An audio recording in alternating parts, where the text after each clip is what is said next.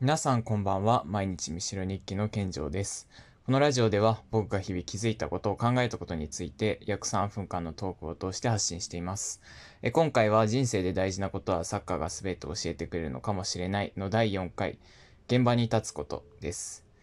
え皆さんにとっての現場ってどこですか？学校ですか？バイト先かですか？サークルですか？僕たちサッカーを外から支える人間の現場っていうのはまさにグラウンド、ピッチの上です。えそこでは選手たちがこれまで話してきたように徹底して準備された構成の中で、ひたむきにトレーニングに取り組む姿が、あるいはそのクライマックスとしての試合での勝負があります。とは言っても、思い通りにうまくいくことなんてほとんどありません。サッカーはよく複雑系のスポーツと言われます。現場でのサッカーは戦術ボード上でのこう性的な動きも、ウイイレみたいなボタンを押すだけで意のままになるスーパープレーも決して起こりません。良い意味で伸びしろを残した選手たちが相互に影響し合って想定外の現象を生み出します。もちろん準備の段階でそうした可能性は考えておくものですが、それでも想像を超える何かは起こります。それはポジティブなものでは、例えばその試合にかける選手の秘めた熱い気持ちのおかげなのかもしれないし、応援してくれる人が与えてくれる未知なるエネルギーのおかげなのかもしれない。ネガティブなものでは、その日の体調の突然の変化なのかもしれないし、上位争いのプレッシャーなのかもしれない。さらには天候、時間帯、審判の増え、刻々と変わる試合状況、そうしたサッカーを取り巻く全てのファクターの作用によって、現場はカオスになっていきます。しかし、それでもサッカーを選手、チームを外から支える人間は、え何らかの決断を下すことで、選手たちを統率して導いていかないといけません。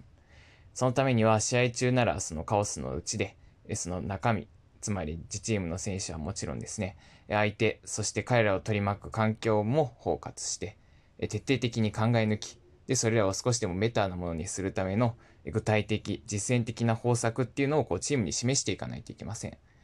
え交代策、戦術変更、審判への抗議に選手への一括、これらは全て彼らの思考と決断の賜物です。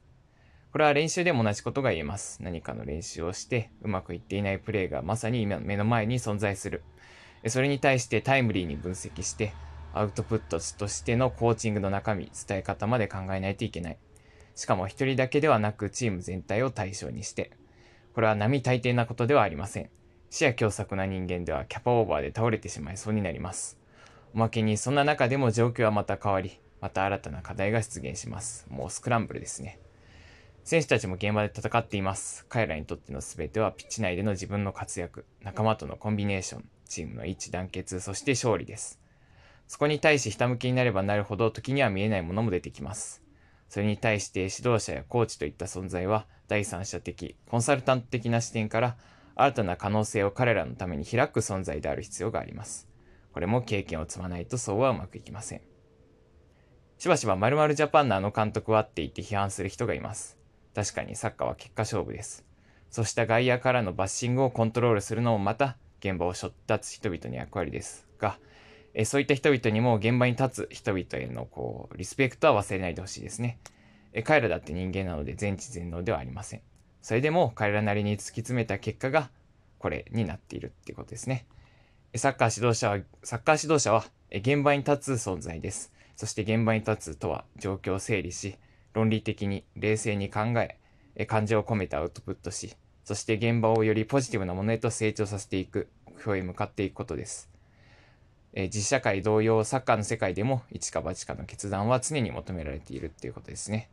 えちょっと長くなりましたが、今回はこの辺で、次回はコミュニケーションすることです。えぜひお聞きください。それでは皆さん、良い一日をお過ごしください。ではまた明日。